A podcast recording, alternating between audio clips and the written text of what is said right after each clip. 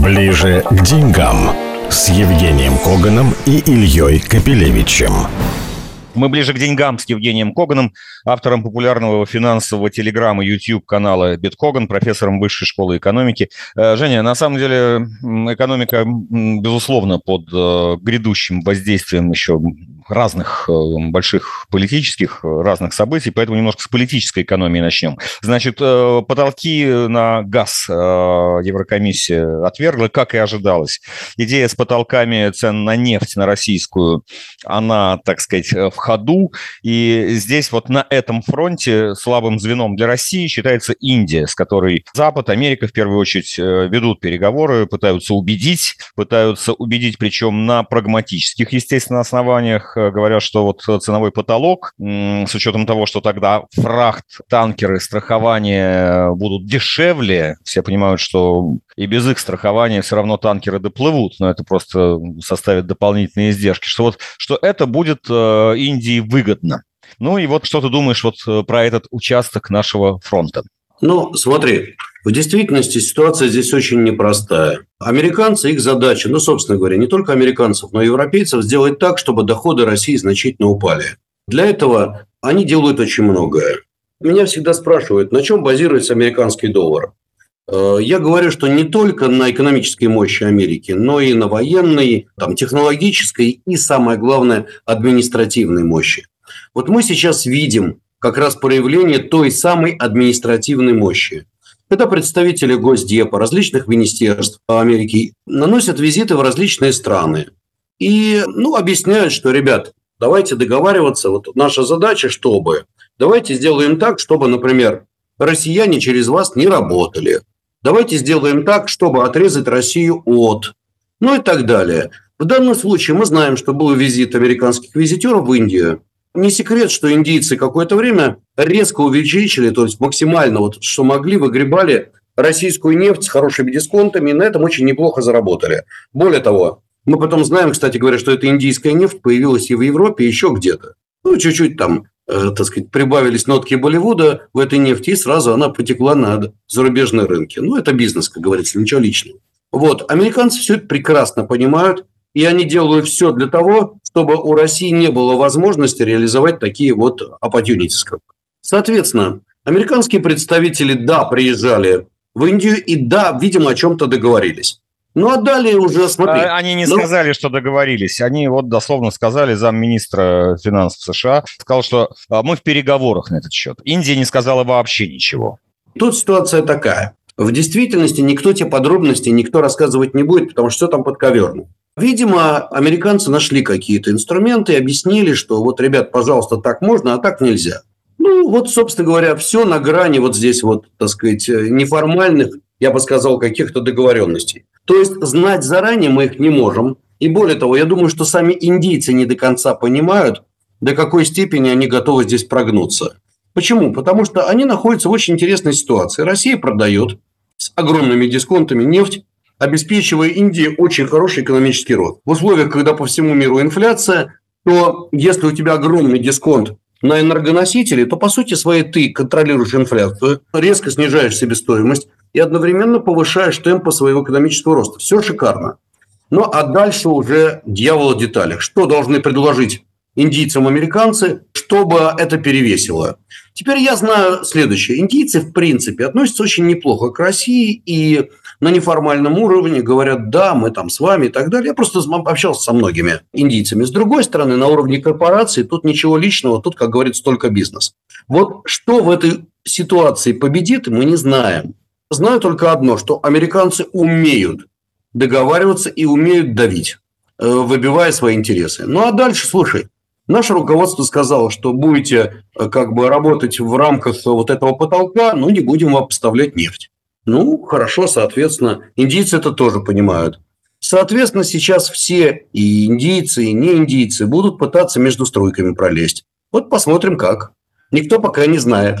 Но объемы закупок э, российской нефти через Индию резко уменьшились за последнее время. Это тоже правда. Ну, они там очень резко росли, поэтому, так сказать, можно сказать, корректировка. Э, ну, а скажи, пожалуйста, вот вообще идея этого ценового потолка, э, на твой взгляд, ну, допустим, она реализовалась с участием Индии. На твой взгляд, какой общий эффект для российской экономики, для доходов России по всем направлениям будет иметь?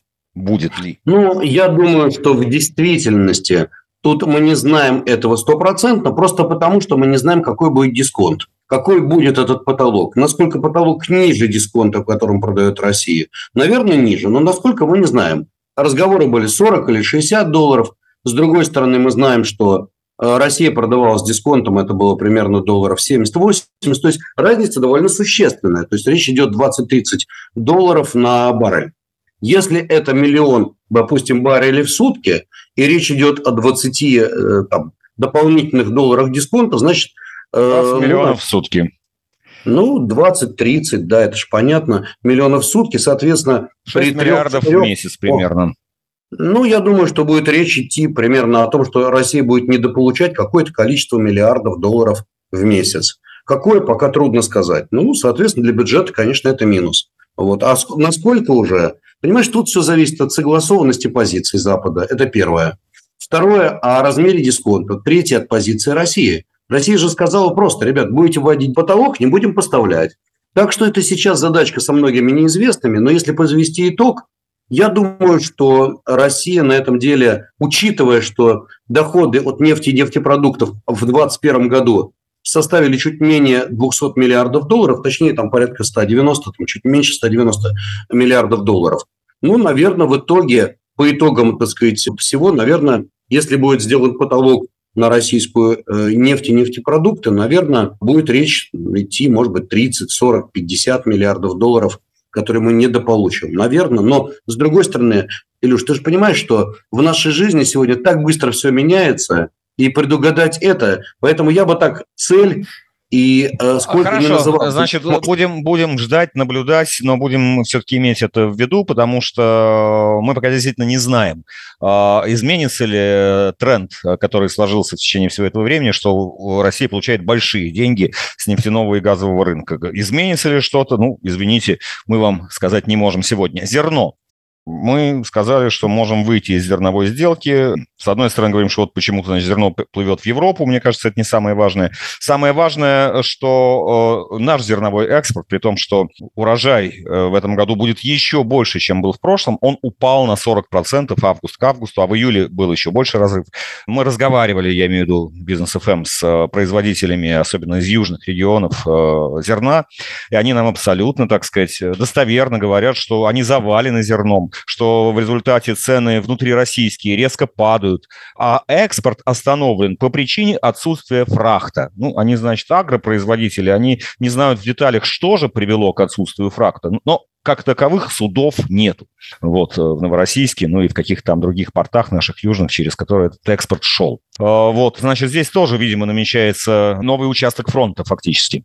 Ты знаешь, там вообще очень вся интересная ситуация возникает по поводу зерна. В принципе, смотри, зерновая сделка подразумевала, что и Россия, и Украина поставляют зерно, и кукурузу, и другие продукты питания. И таким образом, как бы это зерно и вообще все эти продук- продукция сельского хозяйства идет на мировой рынок. С одной стороны, должно было сбить цены, и действительно сбило очень серьезно цены. С другой стороны, это должно было позволить Украине получать какие-то доходы. Ну, как бы под гарантией Турции, видимо, здесь очень хорошо потрудился Эрдоган, он, он посредник, здесь он гарант. Но, а теперь самое интересное начинается. Есть решение государства, а есть решение корпорации. Вот когда корпорации, например, уходили из России, им же никто не говорил, ребятки, а ну-ка там поднимайте свои пятые точки и уходите. Ну, как бы был тренд, и вот они все ушли. Так же и здесь. Вот есть решение Э, на микроуровне, а вот мы, а вот мы с Россией не работаем. Почему? Ну, потому что боимся. Комплайенс и все такое. Понимаешь, вот этот мировой комплайенс – это самая страшная штука в действительности. Это пострашнее санкции будет. Вот мы не работаем, мы не хотим, а мы фракта, мы боимся, мы не будем. В итоге Россия действительно столкнулась с тем, что, во-первых, не хотят страховать сделки по фрахту, но это отдельная история. Россия предложила, давайте мы сами застрахуем. Вариант номер два, гораздо более серьезный. Э, суда. То есть э, владельцы судов говорят, ну вы знаете, вот мы как туда-сюда. Итог варлизонского балета действительно очень снизился экспорт российского зерна и российской кукурузы и других продуктов питания. Итог. В России дико упали цены на продукты питания, в частности на зерно, и неожиданно аграрии начали работать на пределе рентабельности. Только что мы говорили о том, что у них все шикарно и они там прямо жируют. Сегодня ситуация кардинально изменилась, и норма прибыли там минимальная.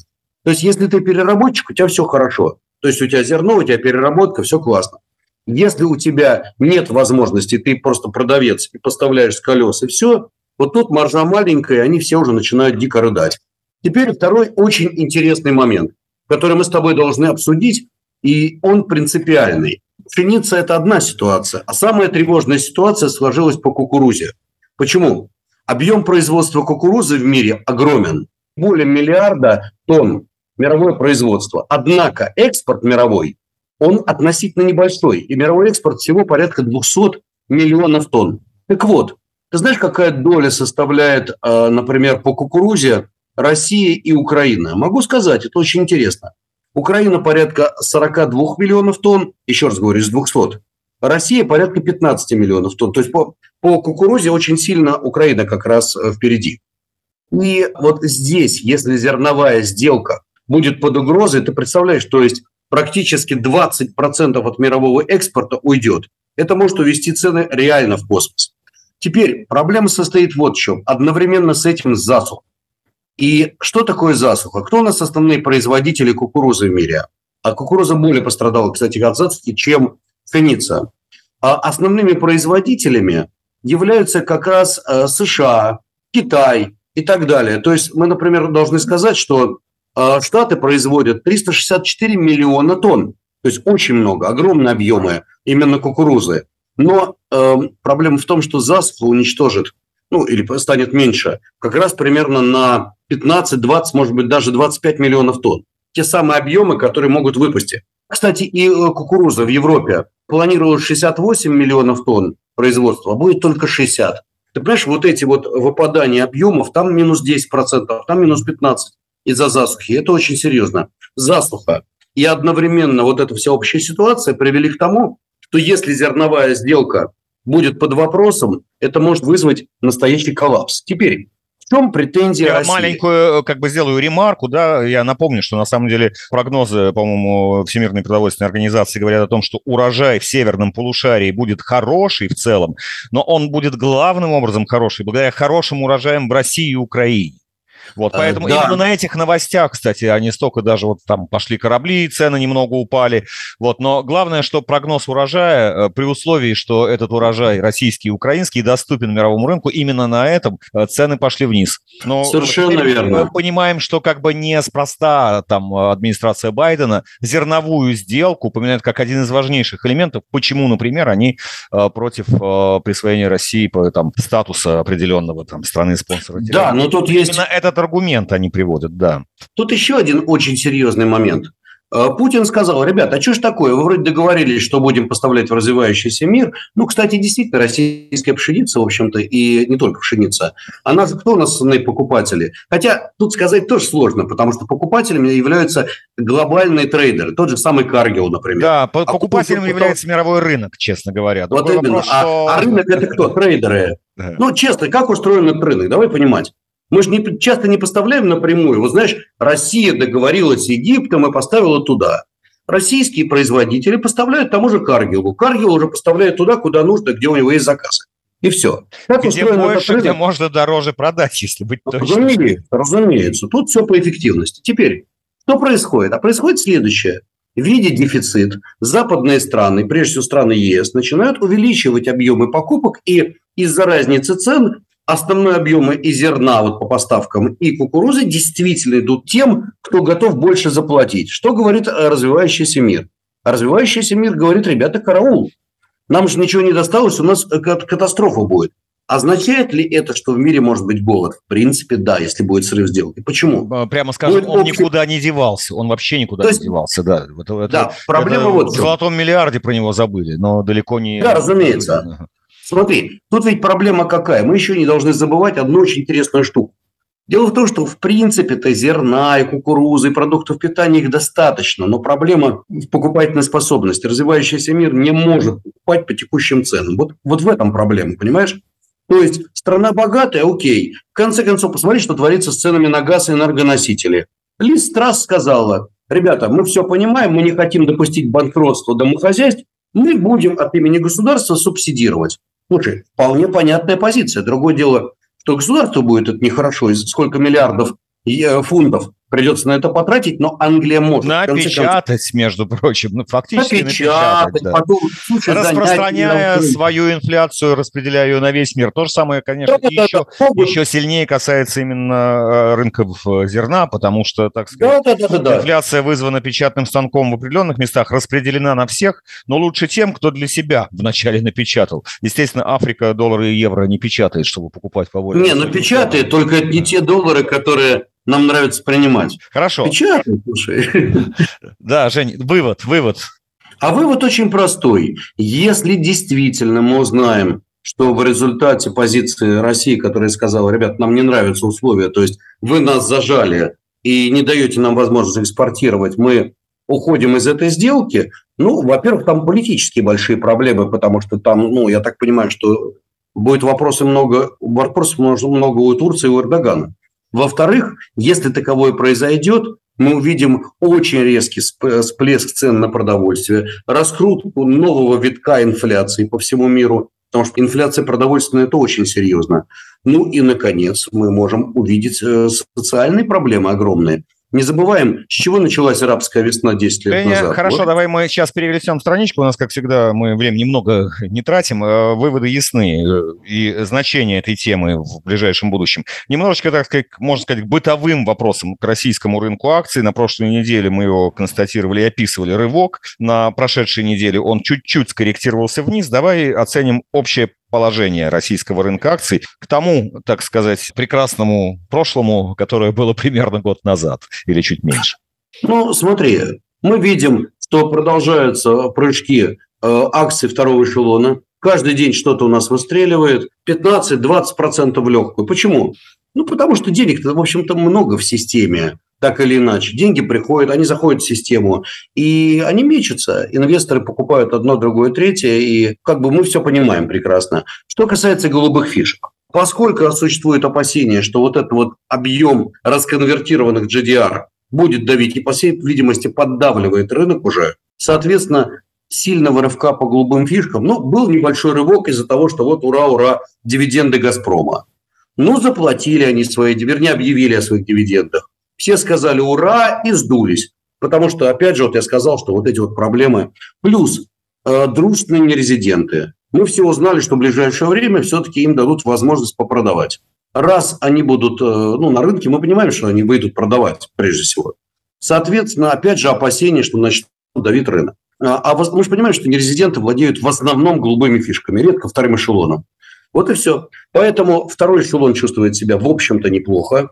Голубые фишки э, туда-сюда, но в целом тренд не выявленный нормальный. А дальше мы уже смотрим, у кого есть перспективы по дивидендам, те, в общем-то, чувствуют себя хорошо. Малейшие проблемы с дивидендами, рынок резко дисконтирует эти бумаги. Вот то, что происходит. Все это происходит в условиях глобальной неопределенности. Да? Мы не знаем, что будет с ключевыми рынками, на которых мы торгуем.